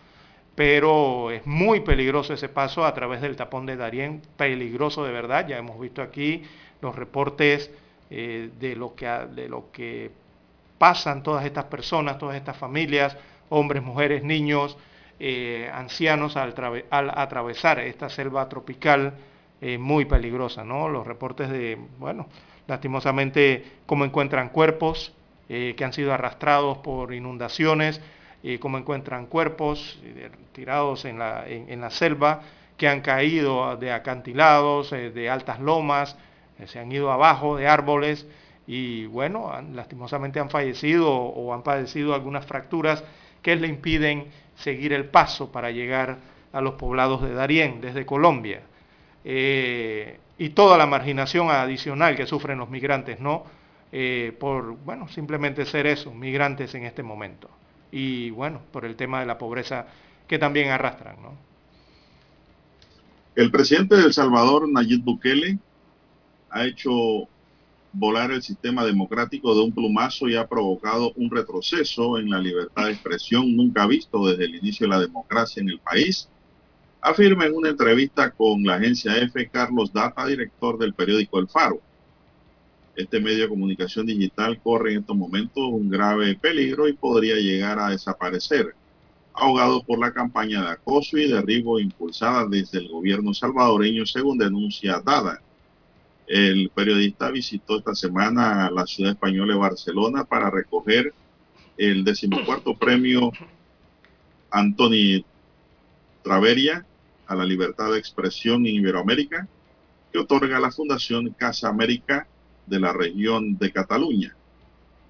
El periódico que confundó hace 23 años siempre ha ejercido una posición crítica, defiende y ha tenido problemas con el poder por denunciar casos de corrupción y abusos. Pero nunca como ahora el gobierno había conseguido el control de los tres poderes del Estado y los había utilizado para callar a los críticos, dijo el periodista Dada. Pretenden imponer el silencio y de hecho El Salvador ya ha encontrado en un exilio silencioso, pero nosotros vamos a seguir utilizando la palabra porque es resistencia, asegura el director del Faro, César parece como que ya no hay periodismo crítico, según el director del Faro, en El, Salvador, En El Salvador. Bien, parte de lo que ocurre a nivel internacional, don Juan de Dios, las 5, perdón, las 6.56 minutos eh, de la mañana en todo el territorio eh, nacional, eh, sumado a la situación también de lo que está ocurriendo en Venezuela, la realidad de los venezolanos también en otros países de la región. Eh, todo esto por el tema eh, de los migrantes y los refugiados venezolanos que vienen en esas caravanas eh, del temita que tocábamos anteriormente y que están sufriendo seriamente la crisis venezolana. De las principales motivaciones para salir de Venezuela, hay una encuesta, el Centro para el Desarrollo Económico Equilibrium Sende, eh, bueno, ha hecho una encuesta, un estudio encuesta de 1.500 migrantes y refugiados en Sudamérica y los resultados nos acaban de llegar y dicen que el 69% eh, de los venezolanos, o sea, las principales motivaciones para salir de Venezuela, el 69% es por el alto costo de la vida, por eso migran, el 62% respondió que por oportunidades laborales, eh, el 58% dijo que hay falta de alimentos en Venezuela. El 40% de los entrevistados dijo que no hay acceso a las medicinas y los servicios de salud eh, se complican cada vez más en Venezuela y que por eso emigran o migran de ese país. Y el 32% dijo que la inseguridad y la violencia, el tema de la delincuencia también allá en el país eh, suramericano. Así que parte de los motivos también de por qué los venezolanos eh, se, internan en la selva del Darién para hacer esa travesía junto a otras nacionalidades, eh, precisamente hacia los Estados Unidos, un gran porcentaje también, ¿no? Eh, y el tema también de la reunificación familiar, porque recordemos que ya de Venezuela han salido en años anteriores o hace más de una década muchas personas y ahora los que se quedaron en Venezuela buscan también mejor calidad de vida, sus familiares, y hacer esa, lo que es esa reunificación familiar, ¿no? Pero todo eso bajo el riesgo de lo que incluye una inmigración ilegal. Bien, parte de lo que ocurre entonces en el mundo y a nivel latinoamericano con estas temáticas, eh, don Juan de Dios. Bueno, y no podemos dejar por fuera el crimen que se cometió en República Dominicana, en donde una arquitecta de nombre Leslie Rosado, abogada también, pues sí, eh, fue baleada, dice presuntamente por un miembro de la policía de ese país, de República Dominicana. Y el pueblo dominicano está pidiendo justicia, Lara. Eh, fue un policía. Exacto, fue un policía, ¿no? Eh, todo ocurrió por un accidente de tránsito. ¿Así? ¿Ah, Así es. Eh, allá, en allá, en República Dominicana. Parece que la olla Oxisa eh, tuvieron un accidente de tránsito en Juan de Dios y la olla Oxisa se dio a la fuga y el que había colisionado eh, fue a un policía y a su hijo. Su hijo quedó gravemente herido entre, dentro del automóvil y todo indica que la unidad de policía allá en República Dominicana, al ver que se daba a la fuga el otro conductor, bueno, lo persiguió, tratándose de esta dama, eh, abogada y arquitecta eh, dominicana, y bueno, provino todo lo que... Y famosa. Ajá, muy famosa. Y provino, eh, se generó, ¿no? Lo que pasó, que le dio disparos. Bueno, pero ese es el problema, Lara. Una colisión amerita sacar un arma y disparar. Bueno, esa es la problemática. creo que es un exceso de fuerza. Exactamente. Así es. Bueno, lamentable el hecho ocurrido en República Dominicana. Vamos a una pausa y volvemos de una. Esta es la hora. 7 AM. 7 horas. Omega Estéreo, 40 años con usted en todo momento. El satélite indica que es momento de nuestra conexión. Desde Washington, vía satélite. Y para Omega Estéreo de Panamá, buenos días, América. Buenos días, América. Vía satélite. Desde Washington.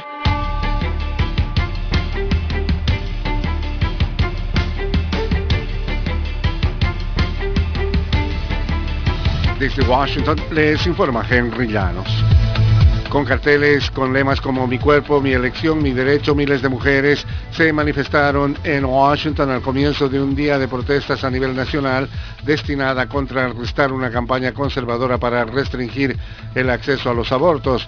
La perenne lucha por el procedimiento en Estados Unidos se ha vuelto aún más intensa desde que Texas aprobó el primero de septiembre una ley que prohíbe casi todos los abortos, desatando una feroz contraataque a los tribunales y en el Congreso, pero con pocas manifestaciones públicas hasta ahora. Y un alto funcionario estadounidense se disculpó el eh, viernes por el trato que recibieron migrantes haitianos en la frontera entre Estados Unidos y México, afirmando que esa no es la forma en que se comportan los agentes fronterizos ni el Departamento de Seguridad Nacional. Los comentarios de Juan González, director principal del Consejo de Seguridad Nacional de Estados Unidos para el hemisferio occidental, se produjeron durante una visita oficial de dos días a Haití para hablar con funcionarios locales sobre la migración y otros temas. Condiciones de salud asociadas a la desnutrición son las principales causas de muerte en las cárceles de Venezuela. Desde Caracas nos informa Carolina Alcalde. Carolina Girón, directora de la Organización Defensora de Derechos Humanos, denuncia que el Estado venezolano no atiende la situación penitenciaria y que está incumpliendo con principios internacionales que rigen la materia. Antes hablábamos de una política errática en materia penitenciaria, pero vamos empeorando eh, todo lo que es el sistema penitenciario. Cuando decimos que los presos en Venezuela están muriendo de hambre porque no reciben alimentación, es algo que ellos no entienden, no comprenden. Eso es algo que, que no hay razón. Carolina, alcalde Voz de América, Caracas. El Parlamento de Japón eligió hoy lunes a Fumio Kishida como nuevo primer ministro. El nuevo mandatario tendría que combatir la pandemia y enfrentar varios desafíos de seguridad antes de unas elecciones nacionales. Kishida sustituyó a Yoshihide Suga que renuncia con su gobierno el mismo día y está previsto que Kishida y su gabinete asumieran sus cargos en una ceremonia hoy lunes en Palacio. Suga abandonó el cargo después de un año tras ver cómo su popularidad se desplomaba por su gestión de la pandemia y la insistencia de su gobierno en celebrar los Juegos Olímpicos de Tokio.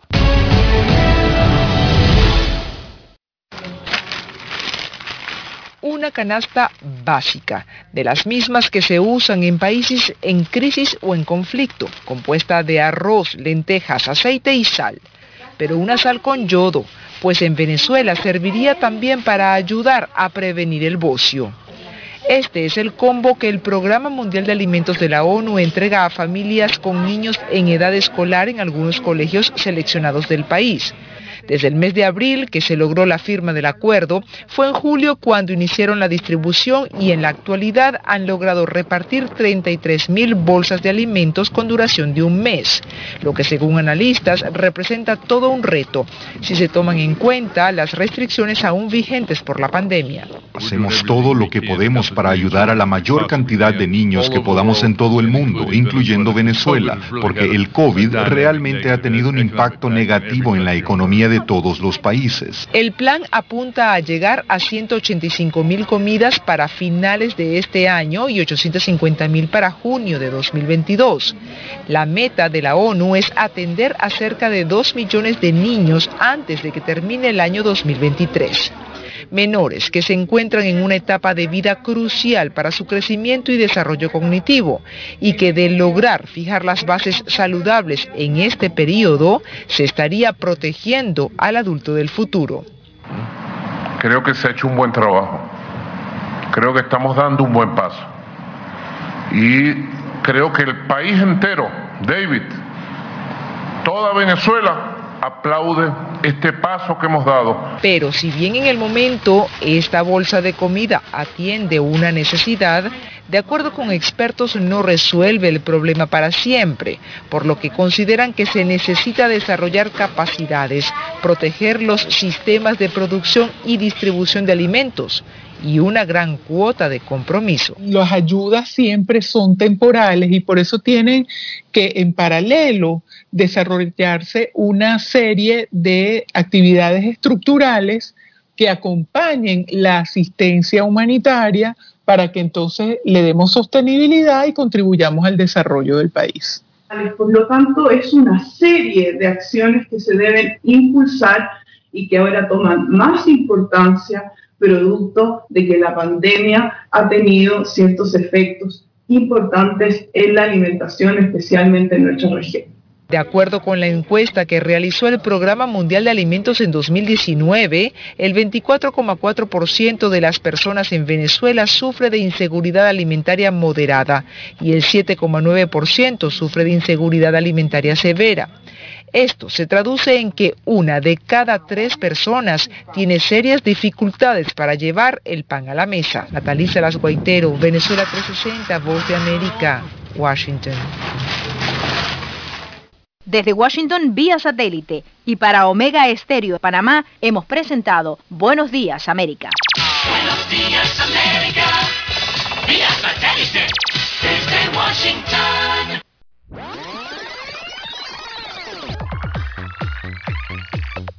Omega Stereo tiene una nueva app. Descárgala en Play Store y App Store totalmente gratis. Escucha Omega Stereo las 24 horas donde estés con nuestra aplicación 100% renovada. Somos Omega Estéreo. 40 años siendo la cadena nacional en FM Estéreo, pionera en Panamá.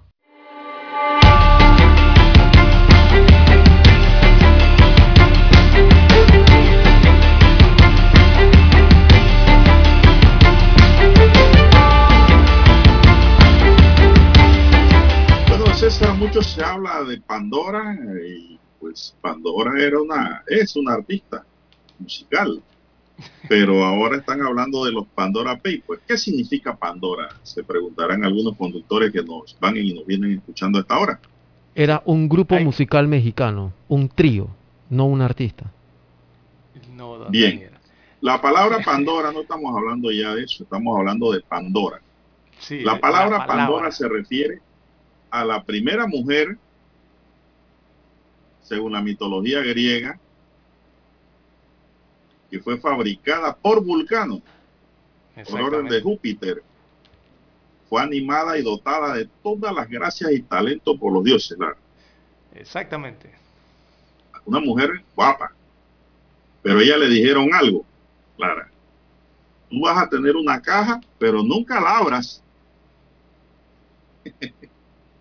¿Y usted cree que hizo caso? no, no, como la curiosidad siempre, ¿no? E implantó Abrió los males la en la caja tierra de según Pandora la la mitología griega. Así es. Sí, es una palabra que viene de la mitología griega de Don Juan de Dios, eh, primera mujer creada por Zeus. eh, fue la respuesta entonces a la trampa de Prometeo, según la mitología griega. cometió entonces eh, eso de Prometeo que cometió al robar el fuego de ese dios de Zeus y concediéndoselo a los hombres, según la mitología. Y bueno, Zeus eh, dio vida a Pandora, como usted bien señala, para eh, lastimosamente con esta caja, al abrirla, eh, implementar el mal en la tierra, según la mitología griega. De allí radica entonces todo este mito. Y, bueno, ya le dijeron eso, Pandora, Lara. Ellos le dijeron eso. Pandora llevaba consigo esa caja Que albergaba los males. los dioses habían escondido allí todos los males en esa caja. Lo que llenaba de gracias a Pandora, ¿no? Y la hacía muy elegante, muy guapa. y la custodio. en donde no sí de- tan tan completa que no necesitaba implantes ni nada de esas cosas Así es. no pero ella presa por la curiosidad como quien dice la curiosidad mató al gato la mujer abrió la caja la-. Y su fatal contenido y eso se diseminó por el mundo Así mismo así es como surgieron las enfermedades males, espíritus malos y demás calamidades que aquejan al género humano hoy día, cuando se abrió esa caja. según el mito, ¿no? De la, Esa es la historia de la así mitología. es. En esa ánfora, Así es. entonces estaban todos esos males. Y por eso es que se conoce como la caja de Pandora. Eh, según la Bueno, ¿y qué nos enseña la caja, la caja de Pandora? Ya que usted habla de caja. Bueno, que el mito de la caja de Pandora explica la creación, las casualidades y las debilidades de la mujer. Porque ella le dijeron no abra y ella abrió.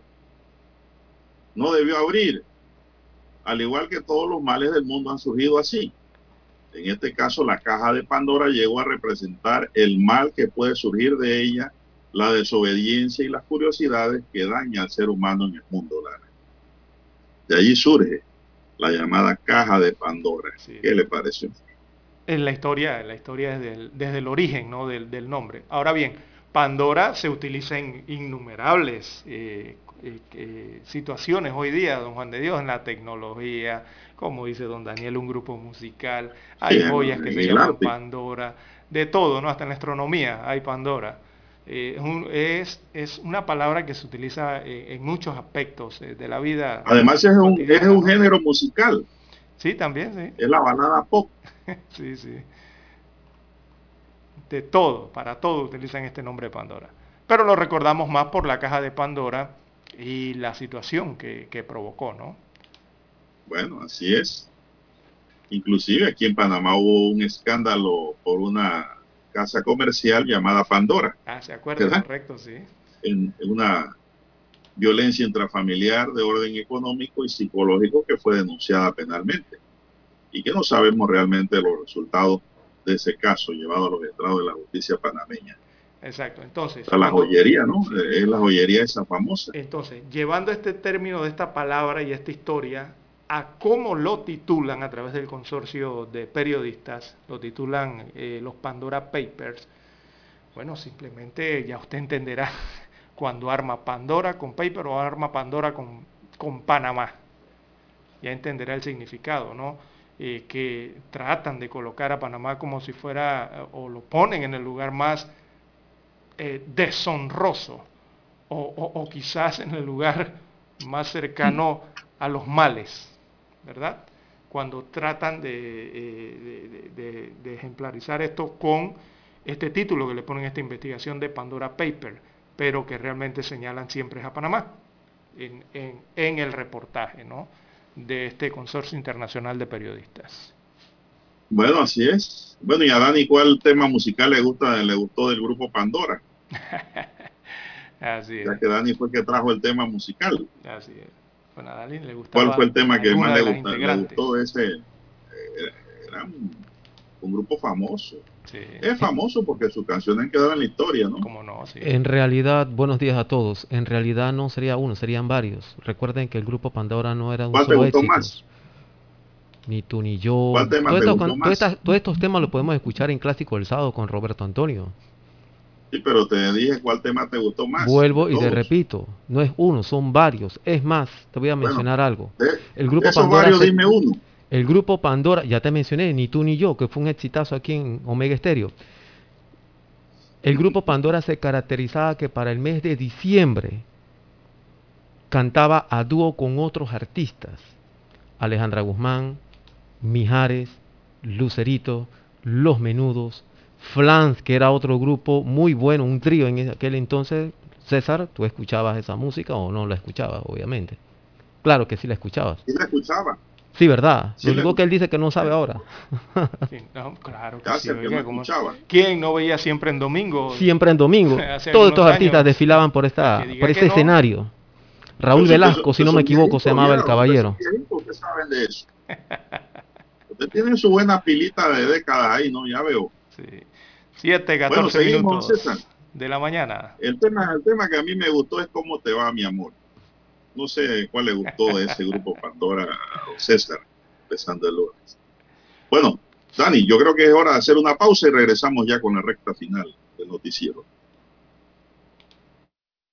7.30 AM. Infoanálisis. Con entrevistas y análisis con los personajes que son noticia. La mejor franja informativa matutina está en los 107.3 FM de Omega Estéreo.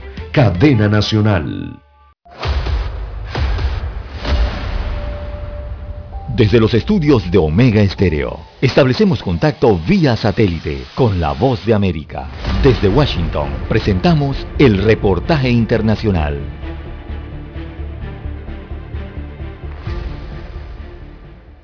Los nicaragüenses se enfrentan cada día las constantes alzas en los precios de los productos de la canasta básica, el gas licuado, la energía eléctrica y el combustible, en medio de una crisis social, política, económica y sanitaria que ha reducido las fuentes de empleo en el país. El costo de la canasta básica, conformada por 53 productos, se incrementa cada mes y su valor hoy asciende a un aproximado de 430 dólares, mientras el salario mínimo promedio de un nicaragüense no supera los 200 dólares mensuales. Miguel Morales compra en el mercado oriental de Nicaragua y le contó a La Voz de América cómo se las ingenia para estirar el salario mínimo Bueno, lo que hacemos nosotros como familia es priorizar ahorita las cosas más importantes como son los arroz los frijoles, porque este, está demasiado cara la canasta básica. Los expertos dicen que la situación del nicaragüense se ha deteriorado después de 2018 cuando el gobierno de Daniel Ortega desató una violenta represión en contra de las manifestaciones sociales y que el país está afectado en diferentes áreas, empezando por las empresas financieras que están entregando menos crédito, que redunda en menos inversión y mucho trabajo precario. Sin embargo, el ministro de Hacienda y Crédito Público Iván Acosta reveló a un medio oficial nicaragüense que el país tendrá un crecimiento económico del 7% durante este año. Entonces estamos hablando de un año de más del 7%. ¿Cuáles son las bases? El sector externo, la fuerte exportación, la recuperación de los precios. Sin embargo, la Comisión Económica para América Latina, CEPAL, advirtió que la economía de Nicaragua es la que menos crecerá en 2021. Daliano Caña, Voz de América, Nicaragua. Escucharon vía satélite desde Washington el reportaje internacional. Para anunciarse en Omega Estéreo, marque el 269-2237. Con mucho gusto le brindaremos una atención profesional y personalizada. Su publicidad en Omega Estéreo. La escucharán de costa a costa y frontera a frontera. Contáctenos 269-2237. Gracias. Omega Stereo tiene una nueva app. Descárgala en Play Store y App Store totalmente gratis. Escucha Omega Stereo las 24 horas donde estés con nuestra aplicación totalmente nueva. Omega Estéreo, 40 años innovando.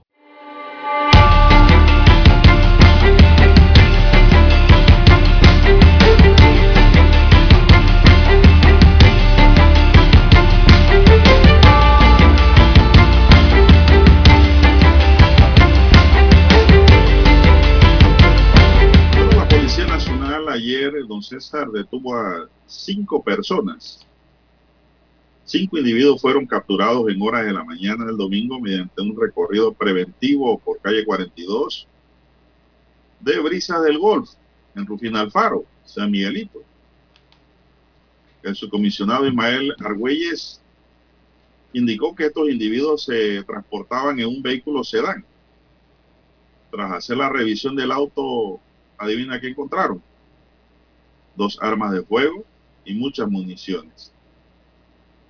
Los sujetos fueron remitidos de inmediato a las instancias correspondientes para que pasarlos inmediatamente a una audiencia de control y de imputación, posesión ilegal, ¿no? Mientras que en calle 21 Corregimiento de Chorrillo, unidades policiales aprendieron a una persona. Adivine qué tenía Lara. ¿Qué con- qué Un arma de fuego también, con muchas municiones en el bolsillo. La policía sigue trabajando en el día y adivinen Curundú. Detiene a otra persona para revisión. ¿Y adivine qué? ¿Qué tenía? Un arma en la cintura también. Con cinco municiones vivas. ¿De dónde vienen tantas armas? Pregunto, don César. Bueno. Eh, o Eh, entran ilegales, entran al, ilegales país, al país, una, o una son o obtenidas son aquí dentro, aquí del, dentro país. del país. Las únicas dos únicas formas dos entonces formas, con el tema, con el tema, eh, de las eh, armas. de las No, armas. esa- esas armas vienen de afuera. Tienes el micrófono abierto, don César, de tu laptop. Bien, señoras y señores, son las 7.20 minutos en su noticiero Omega Estéreo, el primero con las últimas. El director de la Policía Nacional habló y dijo también que con inteligencia policial están ubicando las manzanas podridas también que hay dentro de la propia Policía Nacional. Esto lo dijo John Durham, quien es director de la Policía Nacional. Así es. Bueno, con este tema de las armas, don Juan de Dios, eh, yo siempre he sido del pensar de que aquí hay que, la, ciudadanía debe abandonar el, uso de las armas de fuego. Eh, eh, aquí no deben ni siquiera, es, es mi parecer, eh, promover el uso de armas de fuego, ni siquiera de juguete, don Juan de Dios, para las navidades. Ojalá eso ocurriera en este país alguna vez. Es una opinión Sí, usted siempre ha hablado de eso, de que Y- y hay hay que- padres de familia que no le regalan ni siquiera una pistolita a un niño porque no es bueno. Exactamente, hay que hacer esa sensibilización. ¿Y por qué? Mire usted los reportes, eh, acaba en el siglo parte del reporte que usted dio también, eh, y todos tienen algo en común, don Juan de Dios, es que las armas de fuego aumentan los índices de violencia eh, dentro de la sociedad, eso está más que comprobado. Y vemos que la proliferación entonces de estas armas en manos de los ciudadanos, de los civiles, de la gente, eh, tiene como consecuencia el aumento del número de muertes, ya sea por los accidentes que ocurren con ella, por los suicidios que también ocurren con ella, o por los homicidios, que es lo que regularmente vemos en los casos eh, diarios en los periódicos, ¿no? en las secciones eh, de páginas rojas, en las secciones de sucesos, que es lo que realmente ocurre. Entonces, eh, todo eso aumenta los riesgos, eh, poseer armas, eh, el riesgo de morir, el riesgo de resultar herido en una, en una situación de delito. Ya usted tomaba como ejemplo el caso de lo ocurrido en República Dominicana, en que murió una arquitecta, una abogada muy reconocida en ese país, en producto de qué? Arma de fuego también. Eh, y, y, eso es lo que provoca que haya demasiadas armas en posesión de eh, los ciudadanos.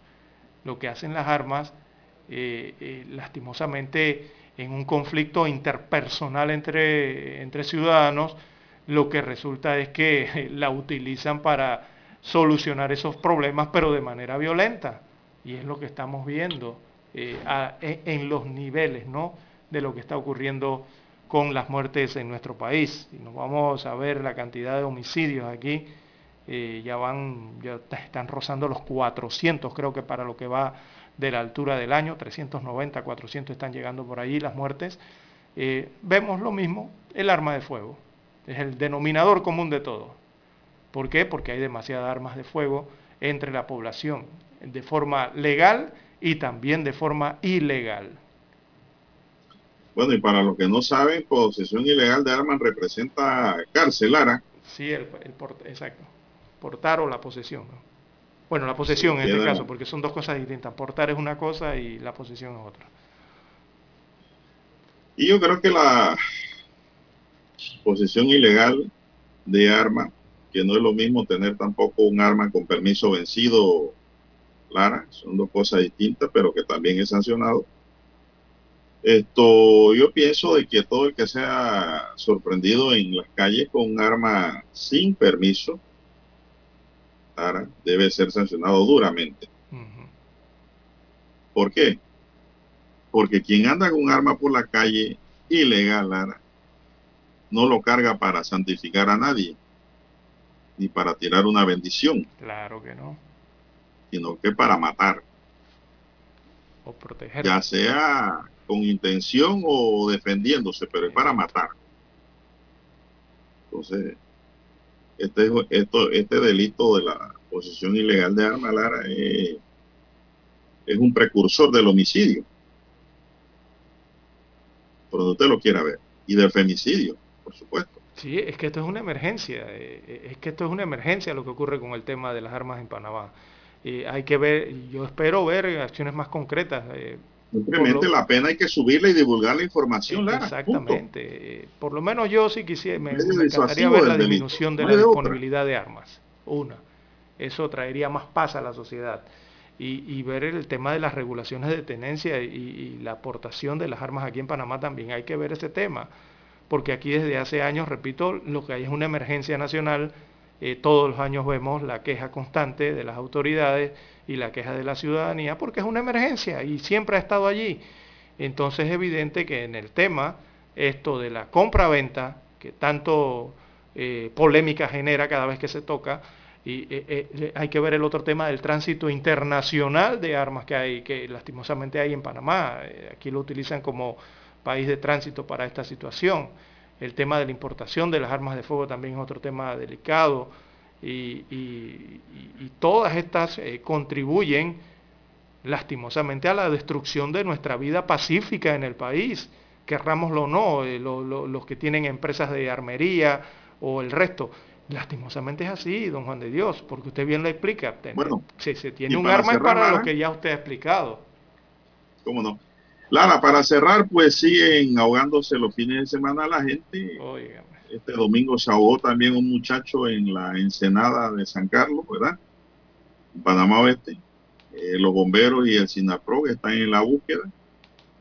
No se ha recuperado el cuerpo, tengo entendido. Él intentó ayudar a una señora que se estaba ahogando y esta terminó siendo rescatada por varias personas, pero la ola se llevó al rescatista, al muchacho que iba a rescatar a la señora